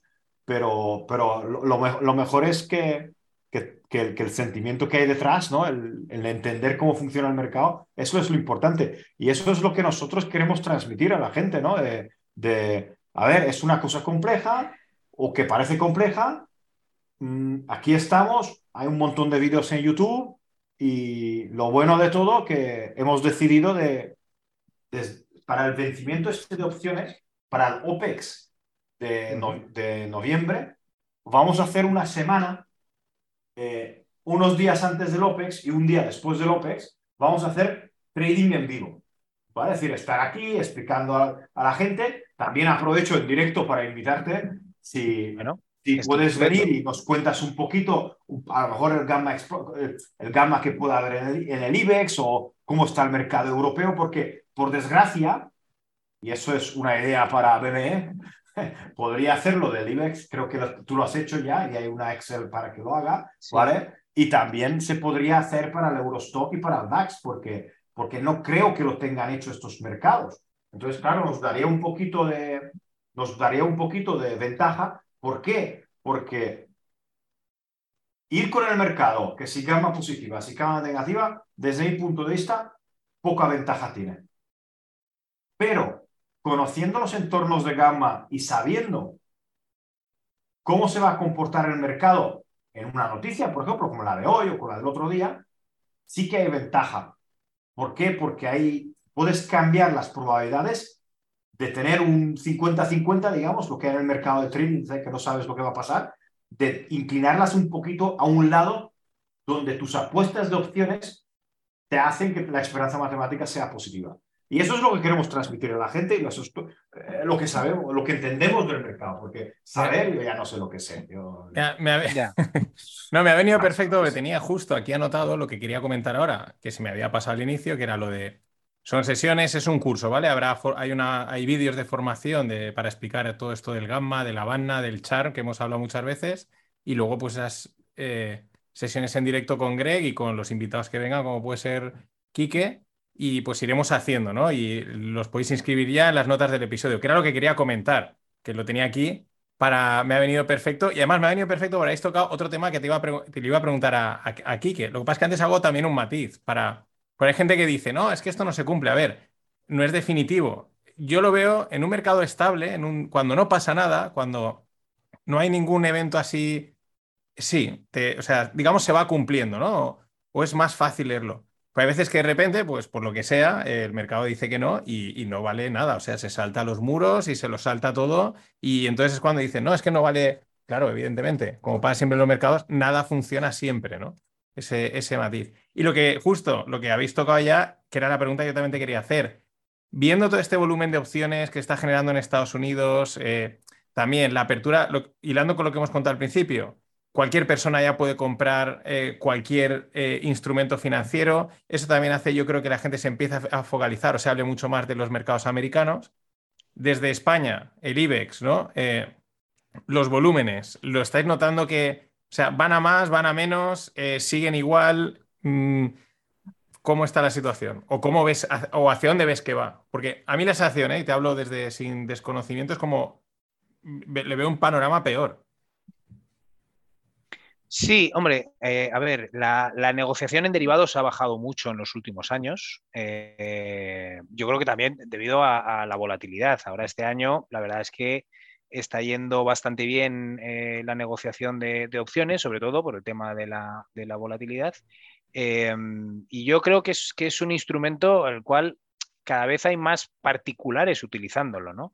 Y de ahí que, claro, decías Greg y decías tú, esto funciona o no funciona o tal. Claro, al final, detrás de lo, que, de lo que es la gamma exposure, que es una manera de, claro, a mí me encantaría saber, yo cuando veo, me meto en el boletín de MEF eh, todos los días y veo los diferentes precios de ejercicio y veo el, open interest, veo la posición abierta que hay en cada uno de los precios de ejercicio y veo que de repente hay un precio de ejercicio con 30.000 opciones o con 10.000 opciones mm. en un call o en un put. Claro, esas 30.000 opciones que se han negociado en ese precio de ejercicio, el trader de volatilidad, ¿qué está haciendo? ¿Está comprando o está vendiendo? Quiero decir, ¿de dónde viene la orden? ¿Es un fondo de inversión que quiere vender coles y por lo tanto el market maker está comprando los coles? ¿O es un fondo de inversión que está comprando coles y el market maker está vendiendo los coles? es que esa es mi pregunta, porque es, que eh, la, respuesta de esa pregunta es eh, el, kit de la cuestión, ¿no? siempre estamos... Ese, ese, es nuestro otro tema que llevamos hablando mucho tiempo. Los este flujos. de la los flujos, los flujos, los flujos y los flujos del mercado, de lo que sea, de acciones, de opciones, los flujos. Yo, por lo que he investigado, es muy complicado, muy complicado. Incluso gente que intenta meterle algoritmos, que dejan el algoritmo a, día de hoy un día entero trabajando para que le calculen los flujos del día anterior o cosas así, ¿no? Porque todo es donde está lo que tú dices, ¿no? Oye, esas 30.000 de dónde vienen y a dónde van, ¿no? Porque te, están marcando la dirección. El, problema es eso, es que cuando, cuando hablamos de gamma, siempre estamos suponiendo, siempre estamos suponiendo que el, que el market maker eh, o el trader de volatilidad está comprando coles y que está vendiendo puts. ¿Por qué? Porque se supone que el que quiere tomar esa posición suelen ser fondos de inversión o son inversores institucionales que siempre están largos, que ya tienen las acciones, están largos, y lo que quieren hacer es eh, estar vendiendo esos coles sistemáticamente cuando el mercado tiene volatilidades un poco altas, cuando ya ha caído un tiempo, empiezan a vender esos coles para ganarse esas primas, para crear esos dividendos sintéticos, por decirlo de alguna manera, eh, y, ir y, qué es lo que va a hacer el market maker? Pues el market maker está comprando esos coles y cubre vendiendo las acciones. Pero ahí es donde las volatilidades, nuevamente, el skew pues es más bajo porque claro, eh, si todo el mundo quiere vender y el market maker está comprando, pues el que compra, pues comprará un poquito más barata la volatilidad. Porque recordemos para la gente que nos escucha que cuanta más volatilidad, más valen las opciones, cuanta menos volatilidad, menos valen las opciones. Entonces el market maker va a querer, o el trader de volatilidad va a querer comprarla lo más barato posible. Mm. Sin embargo, también ocurre que cuando caen los mercados, los, la gente de los fondos compra puts para cubrir y es el market maker el que vende esos puts por el riesgo que tienes, normalmente los puts, cuando la gente quiere cubrir, pues normalmente se sale del dinero, quiero decir que los compra con precios de ejercicio un 10% o entre un 5 y un 10% por debajo de donde está ahora mismo el activo subyacente. Y claro, el riesgo, porque son más baratos y pagan menos por esos, por esos puts, y entonces el riesgo para el market maker es muy grande. Porque claro, tú estás vendiendo algo que vale muy poquito, pero si cae el mercado, pues eso de repente pasa a valer mucho. Y si tú estás vendiendo algo que vale 8 y lo recompras a 38, pues estás perdiendo un montón de dinero. Y además, ¿qué, suele ocurrir? Que cuando cae el mercado aumentan las volatilidades. Entonces, si ahora mismo el mercado tiene una volatilidad de 22, yo si me pides un precio ejercicio un 10% por debajo, le voy a poner una volatilidad del 35, porque si se va abajo un 10%, probablemente se va a ir a, a una volatilidad de 35. Mm. Entonces, eso hace que las volatilidades sean más elevadas, lo que llamamos el, el skew de volatilidad. Pero estamos suponiendo que eso ocurre eh, en el mercado, cuando la realidad es que tradicionalmente podemos decir que eso ocurría, pero a día de hoy hay mucha gente vendiendo puts, muchísima gente vendiendo puts, hay mucha gente comprando coles y el market maker está vendiendo esos, esos, esos coles. Entonces, eh, esas dinámicas a las cuales no estamos acostumbrados están ocurriendo. Entonces, eh, hay veces que efectivamente el hacer un cálculo de gamma, es decir, el mercado está gamma negativo, hay que tomar ese tipo de afirmaciones con, con mucho cuidado. Yo creo que hay que ir al segundo paso que suelo decir, ¿no? Suponemos que el gamma es negativo, ¿vale? ¿Qué sabemos que afecta al gamma? Es la volatilidad. ¿Vale? Y sabes el charm y el, sabes que hay una cosa que es constante, es el tiempo. ¿vale? Mm. El tiempo es, es lo único constante que tenemos en toda la ecuación, ¿no? Entonces, el tiempo va pasando y sabes que tienes la volatilidad y el banda y eso va a afectar al gamma. Y dependiendo si ves con los indicadores que me encantan mucho, el TEDx, el VOLI, todos los que han, sacado Notion, no sé si los conoces, los indicadores de volatilidad son los mejores que hay. El VIX lo podemos tirar a la basura. Ya tenemos indicadores reales de volatilidad. ¿vale? Es decir, el, el, el, VOLI, el, VOLI te mide las opciones SPY, ATM y te hace un índice de ellas. ¿vale? El TEDx te, te, compara el, uh, eh, la volatilidad ATM en puts con la volatilidad de tres desviaciones estándar de puts. Es decir, te dice claramente el tail risk, ¿no? ¿Cuánto están pagando por el tail risk? Están mínimos históricos. El tail risk está en mínimos históricos. Y luego está el skew, que te mire una desviación estándar respecto al put, ¿vale? Pero te lo en tiempo real, además, que es muy bueno. Y entonces, claro, con, con, con ese factor de volatilidad, si lo metes en la ecuación sabiendo que la volatilidad regresa a la media, porque la volatilidad es un componente que está, está feliz, está feliz, y de repente se, se, deshincha. La ventaja está ahí, sabiendo mezclar los entornos de volatilidad con los entornos de gamma y con, y con, las posibles previsiones de mercado. Te equivocarás muchas veces, pero tendrás las matemáticas a tu lado. Y eso, es lo bueno. Y eso, y eso es lo bueno que, que, intento transmitir a la gente de que, de que al final el, eso del gamma lo sabe todo el mundo. Lo que decía Gordo Quejo. Cuéntame algo que no sabe todo el mundo, ¿vale? Es decir, eh, ¿y qué no sabe todo el mundo? Interpretar dos o tres niveles de si, la, si el tiempo pasa y la volatilidad sube, como el gamma es posiblemente es positivo porque todos los están comprando coles, pues a lo mejor el efecto será esto y eso te da la ventaja. Eso es mi opinión. Bueno, yo estoy de acuerdo. Eh, no soy tan optimista como tú y no creo que haya tanta gente que sepa de gamma, pero, pero bueno, eh, nosotros en la Bolsa Española hemos hecho, no sé si los, seguro que sí lo sabéis, eh, además de tener el índice Vivex, hemos hecho nuestro, nuestro índice de volatilidad implícita del IBEX 35. es un índice que nosotros lo calculamos como se calculaba antiguamente el VIX, Sabéis que el VIX antes era sobre el SP100, no sobre el SP500, y se utilizaba eh, solamente la, opción at the money, se utilizaba Black Scholes para despejar la, volatilidad implícita de la opción at the money y ya está.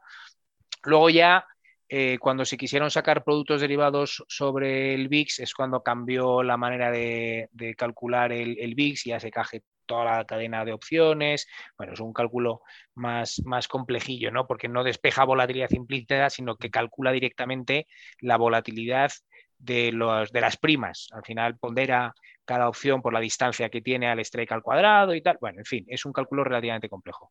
Eh, pero claro, está también ciertamente sesgado porque estamos incorporando un poquito el, el skew dentro del, del VIX.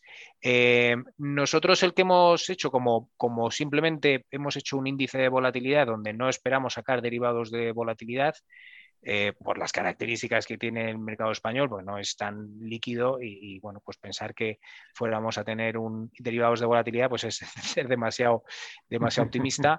Eh, pero es un indicador muy bueno de qué es lo que está ocurriendo en el mercado. Y hemos sacado también otro indicador que, también es bastante novedoso. en Estados Unidos tienen el índice SKU que el índice SKU lo que hacen es simplemente sacan el tercer momento, sacan la simetría, igual que la, la, volatilidad lo que están haciendo es, están sacando la varianza, que es el segundo momento, están sacando la simetría, que es el tercer momento, que es el SKU. Em, eh, nosotros lo que hacemos en nuestro índice SKU, lo que hacemos es sacamos la volatilidad de una put eh, un 5% por encima donde está el activo subyacente y una put un 95%, o sea, un 5% por debajo. Y lo que hacemos es ver cuál es la diferencia de volatilidad entre una 105 y una 95. Quiero decir, es algo que se ha hecho en el mercado toda la vida y es un indicador bastante bueno. Eh, oye, se está aplanando el SKU, pues que está ahí tranquilidad. Se está empinando el SKU, pues, pues que la gente está empezando a comprar puts eh, de manera seria, ¿no? Entonces, eso es una información que bajo mi punto de vista, con la información que tenemos del VIX, con la información que tenemos del índice SKU, con la información que tenemos de la estructura de, volatilidad, es decir, cómo están las volatilidades a corto plazo y cómo están las volatilidades a largo plazo. Si estamos en, contango, si está en creciente o estamos en backwardation y está en decreciente. Eh, junto con eh, la cantidad de opciones o la posición abierta que tenemos en cada uno de los precios de ejercicio.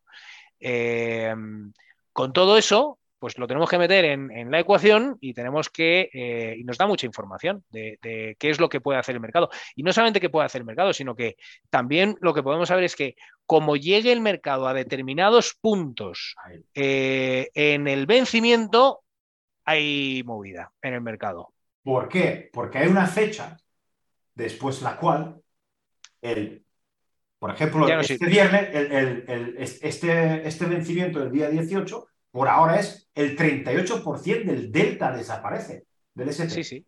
El 38% del delta, es decir, un, poquito más de una tercera parte, ¿vale? Y eso se va. eso significa que el market maker va a reajustar todas sus posiciones. Y claro, cuando estamos hablando de pocas opciones, pues no se ve ese efecto. Pero cuando hablamos de un puñado de opciones, ya empezamos a ver muchos movimientos. Y lo que tú has dicho, esos factores, pero el problema volvemos, y así volvemos un poquito al inicio, la gente, cuando le dices, ¿qué tengo que mirar? El skew, el volley, la fecha de ejercicio, los strikes y estimar la madre que me parió y quién hace qué. Y sabes qué te dice que a mí me han dicho que indexarme a largo plazo es lo seguro. Y, entonces, y se va, y ni, quiero escuchar. El problema es que cuando dentro de 20 o 30 años lo vas a ver, él te reconocerá que no, él no ha dicho eso, pero da igual, porque no sé si os, si os dais cuenta de que las carteras de Twitter de largo plazo sin tocar nada han desaparecido. Ahora están apareciendo los que van cortos, ¿vale? Y dentro de poco aparecerán los que van laterales, ¿vale? Porque eso es así. la gente siempre le cuenta la última buena que ha tenido. Entonces, No, lo que eh, pasa es que eh, lo que hemos comentado y lo que también pues, comenta, por ejemplo, Zem Karsan, ¿no? que estamos en unos mercados que hemos siempre dicho leptocúrticos, donde lo esperable son movimientos muy fuertes, pero que sean normales. ¿eh? Lo, hemos comentado en algún otro Stones de el mercado te cae un 5, pues lo normal es que luego al día siguiente hubiese caído otro 5, otro, o sea, si hubiese encadenado varios movimientos a la baja, incluso cada vez más fuerte. Y ahora hemos visto ya varias veces en el último año, a lo mejor una caída de un 5, parece la catombe, y al día siguiente sube, y aquí no ha pasado nada, señores, ¿no? Y es todo, todo viene derivado de, esto, de estos efectos tan fuertes que están generando en el, en el mercado, en, pues eso, en la parte de atrás, por así decirlo. Siempre hay una parte de atrás, evidentemente. Hmm. a mí me ha encantado. Por fin tenemos a alguien en castellano con quien hablar de estas cosas. estamos aquí solo, estamos aquí solo, Greg y yo. Eh. hay alguien ahí fuera, hay alguien ahí fuera, mirar el espacio. yo ya estaba, estaba ya empezando a enviar mensajes en inglés a los americanos para venir y que me cuenten. a, ver si hay alguien que podemos llamarle. ¿Qué ha pasado? Y, y, no, es que Apple ha sacado malos beneficios y, eso ha hecho moverse el mercado, ¿no? los 100.000 coles de 3.900 son nada, eso es, eso es el notional que tiene eso para fin de día. Y además el efecto del día siguiente, abre el mercado y baja un 1. ¿Qué ha sido? Pues el señor market maker que, o, el, o el gestor de volatilidad o el que quieras que se ha deshecho de sus posiciones. Sí, sí, no, al final, al final un, trader de volatilidad, cuando eres contrapartida de, de estas barbaridades de opciones, eh, al final lo que quieres es que eh, cruzar los deditos y que no pase nada hasta el vencimiento y eso cuando llegue el vencimiento, pues oye, yo me he ingresado tanto, he hecho mis deltas y se acabó. Y eh, de lo que se trata es de, de haber perdido eh, por ejemplo, si estás largo, eh, has perdido por el paso del tiempo, pero has ganado más por el ajuste en gama. O al revés, o has estado corto de, gama, has hecho tus ajustes donde has perdido dinero, pero has ganado más dinero por el paso del tiempo del que has perdido por los ajustes. Perfecto. El problema, el problema es cuando llegamos al vencimiento y resulta que estamos en el precio de ejercicio 8200 de IBEX, donde tenemos un zurrón de opciones ahí, y entonces dices, aquí el market maker está ahora mismo, o el trader de volatilidad está sentado y le están temblando las piernas. está en el bar, está en el bar porque, tiempo, porque no puede hacer Porque a poco que suba un poco el mercado, baje un poco el mercado, tiene que salir cubriendo a, toda velocidad. Entonces, y eso hace que se genere pues mucho, eh, mucho revuelo en el mercado, porque claro, cada vez que entra alguien y entra comprando un montón de contratos o sale vendiendo un montón de contratos, eso a su vez hay gente que piensa que hay alguien detrás que está intentando hacer, y entonces eso provoca los movimientos en cadena que, hay en el mercado, ¿no? Claro. Una pregunta. Y, y además, por supuesto, perdona, y además, por supuesto, el de la oficina enfrente tuya, que sabe que tú estás a tope en ese strike, hará todo posible para desbalancear tu gama. Porque es un negocio, porque es un negocio. Dice, jefe, sí, ¿me das uno o dos millones de par para tocar los huevos al vecino? Por supuesto, por supuesto. ¿Me entiendes? Y ya está, es que la, la, vida es fácil, la vida es fácil.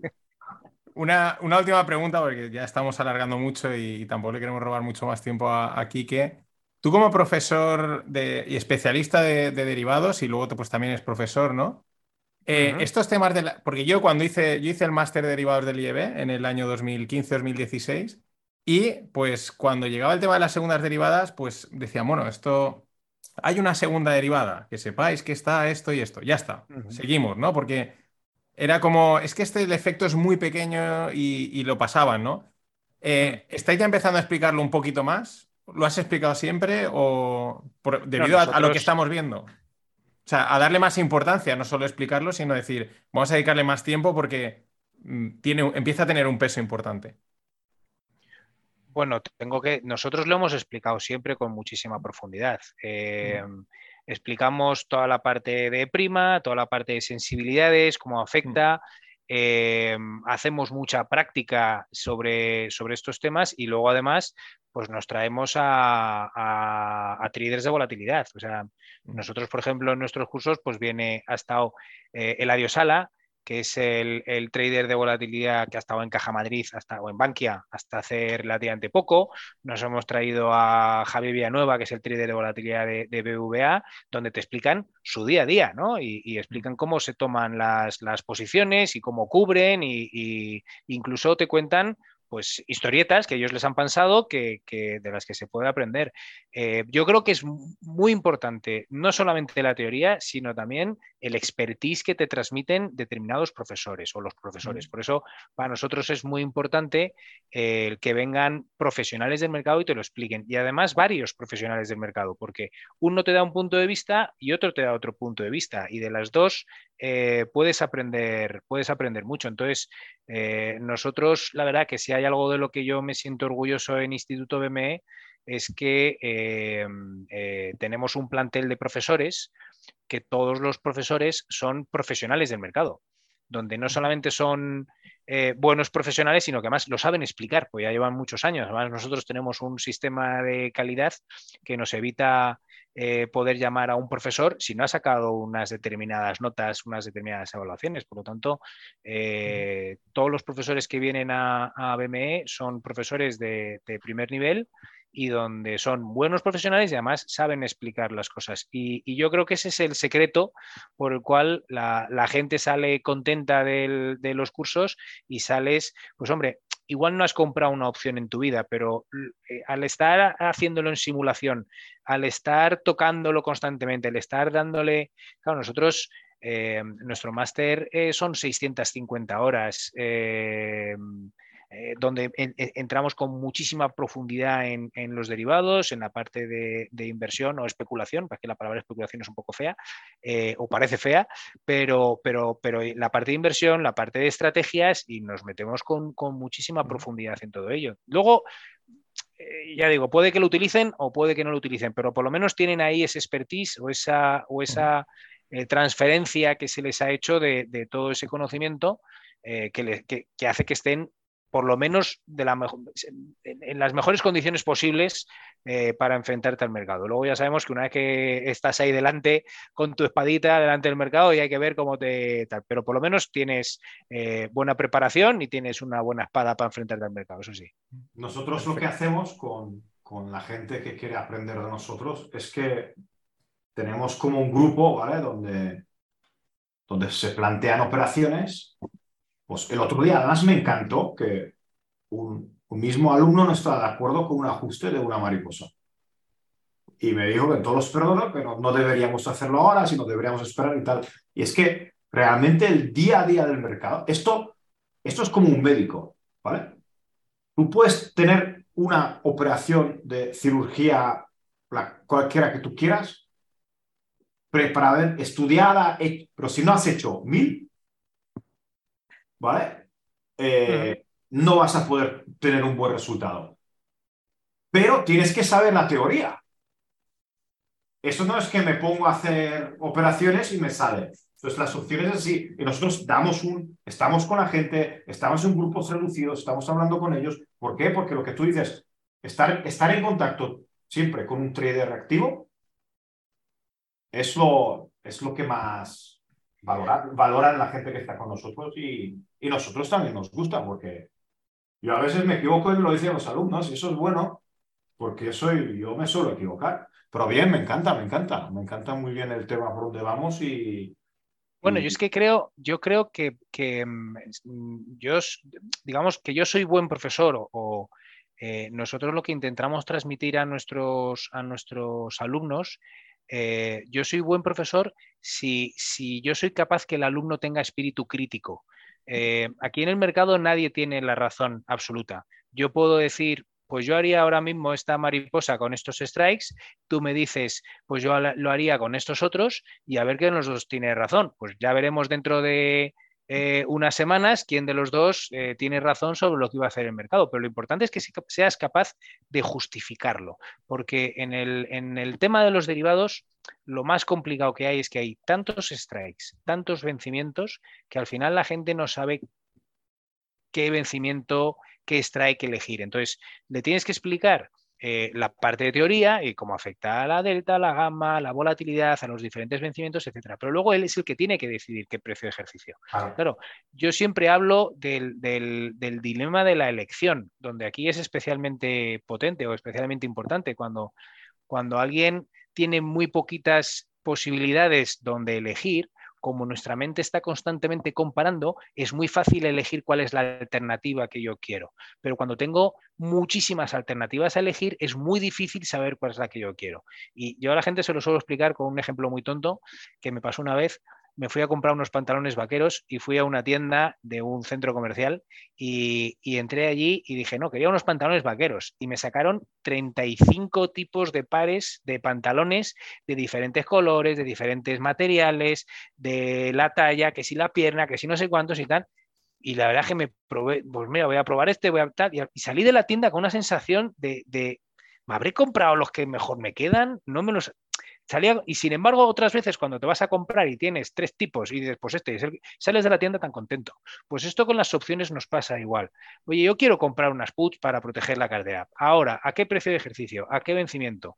Pues eh, no creo que haya nadie que sea capaz de decirte a priori, con antelación, este es el adecuado, este es el tal, porque no sabemos qué va a hacer el mercado. Entonces, lo que nosotros tenemos que provocar en los alumnos es que tengan esa capacidad crítica o ese espíritu crítico de, no, eh, voy a hacer esto por esto, por esto y por esto. Luego ya te equivocarás o acertarás, pero que por lo menos tomes una decisión fundamentada en algo. Por eso los profesores en este tipo de, asignaturas en, un mercado eh, eh, no, tenemos siempre la razón. Eh, esto no es un, no. son dos más dos son cuatro, sino que, oye, yo haría esto, con la información que tenemos, yo haría esto. ¿Tú harías otra cosa distinta?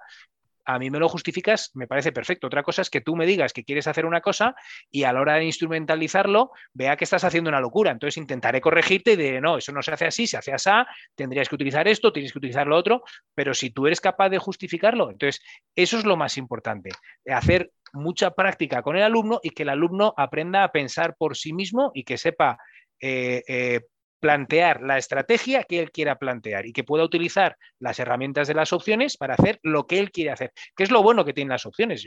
Tiene tanta versatilidad que puedes hacer lo que tú, aunque sea la cosa más peregrina del mundo, la cosa más rara, tú lo puedes eh, plasmar con las opciones en el mercado. Si tú eso es lo que quieres, que lo puedas hacer. Luego ya acertarás o no. Pero eso ahí no hay ningún profesor que te pueda ayudar a acertar eh, siempre en el mercado. Ojalá hubiera y no estaríamos aquí. Pues con la, historia de los vaqueros, eh, vamos a, cerrar. Yo la hilo me ha recordado a cuando vas a un restaurante y la carta es eterna, que dices, sí, ¿qué hostias pido? ¿no? O sea, y cuando vas a un restaurante y hay cuatro cosas, dices, pues como no quiero pescado y no quiero no sé qué, tengo que pedir esto. Y ya está, ¿no? Es, muy parecido, ¿no? Y siempre cerramos pues haciendo, Greg tiene siempre unas preguntas o plan de fin de semana. Yo suelo preguntar el plan de fin de semana. Yo tengo tres preguntas. Pero antes las tres preguntas de Greg. Eh, ¿Vino o cerveza? Qué difícil. ¿No puede ser los dos? Sí, este de, los míos. La versatilidad en este mercado. Quique, de los míos. o sea, no me hagas, no me hagas elegir. de ninguna. Entonces, las dos también puede ser. Eh, lo damos como bien. Fuera de muestra, pero bien. ¿Vale? Eh, ¿Comida preferida? Eh también es difícil elegir, pero me gustan, me gustan mucho los platos de cuchara, fabada, lentejas, eh, ese tipo de, comida es la que más, la que más disfruto en invierno, claro. Sí, sí, vale. Un cocido. Pasa, pasa tiempo, hombre, cocido, por supuesto. ¿Pasatiempo favorito? Pues mira, soy jugador de rugby, aunque ya tengo 45 años, eh, voy para 46 eh, y ya no juego a, alto nivel, eh, pero sí que lo he hecho y ahora juego en el equipo de veteranos y también soy entrenador del equipo de rugby de mi hijo, que llevo entrenándole desde, o llevo entrenando al equipo desde que, desde que tiene seis años, luego llevo ya casi 10 años de entrenador de rugby, soy jugador veterano y, he sido jugador y entonces a mí el rugby es un tema que me, apasiona y me encanta. Entonces, eh, mi afición favorita, el rugby, sin ninguna duda. Gracias por la respuesta. vale, ahora, Greg, bueno, yo pregunto siempre para cerrar, plan de fin de semana, Greg, Quique, como queráis. Voy a Valencia y luego a Madrid, así que... Vas a... ah, claro, que vienes. Vengo, vengo a voy, a... voy a Valencia el domingo, tengo reunión ahí con los abogados y con los chicos el, el domingo y el lunes y el martes por la tarde subo a Madrid, estaré por ahí cenando o haciendo algo y el miércoles alguna reunión y el, el, miércoles por la noche vuelvo ya a casa. Vale, o sea, plan, plan ibérico. Para comer, beber y hablar con la gente. Claro. ¿Y tú, Quique? Pues eh, mira, este sábado eh, vienen eh, el equipo de rugby de Ordicia, juega contra nuestro primer equipo, que juega en División de Honor, y entonces vienen los veteranos de Ordicia a jugar contra nosotros el sábado, así que por la tarde estaré jugando un ratito al rugby y luego nos iremos todos a, cenar al tercer tiempo a, pasarlo bien. Y luego el domingo, pues, lo, pues, pues, supongo que me, gusta estar con mi mujer, pasear, mm. descansar, Qué grande, el, tercer tiempo, el tercer tiempo. qué grande, qué grande, qué grande. Pues nada, yo no lo sé. Yo creo que igual este fin de no hago nada, lo digo. O sea, llevo. Es que otro día dije agosto, pero no. Eh, he tenido tres bodas en octubre. Decía, dije tres bodas ¿Ah, en agosto. Fíjate si tenía el cerebro frito, que con JR dije dos veces no, porque ahora en agosto tengo tres bodas, ¿no? Han sido en octubre y creo. Y se han caído todos los planes del fin de, así que voy a aprovechar para creo que no hacer nada. O sea, modo ameba total. O sea, eh, gamma, neutra, ¿eh? gamma neutra. muy bien, muy bien, muy bien. Pues nada, aquí que ha sido un auténtico placer. que interrumpa, perdonad que interrumpa. Menos 2% el SP, menos 0,54 el VIX, menos 0,08 el VOLI y el TAILDEX o el TEDx estaba a menos 8% hace un minuto, ¿vale?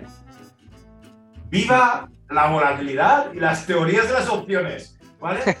Cada uno que se lo tome como quiera. Moneditas al aire, moneditas al aire. Bueno, Kike, ha sido un placer, muchas gracias. Y seguro que volveremos. Tenemos pendiente una con JR, los cuatro aquí, que seguro que molará bastante. Y, nada, muchas gracias por, por este tiempo. Muchas gracias a vosotros, ha sido un placer, me lo he pasado fenomenal. Yo también,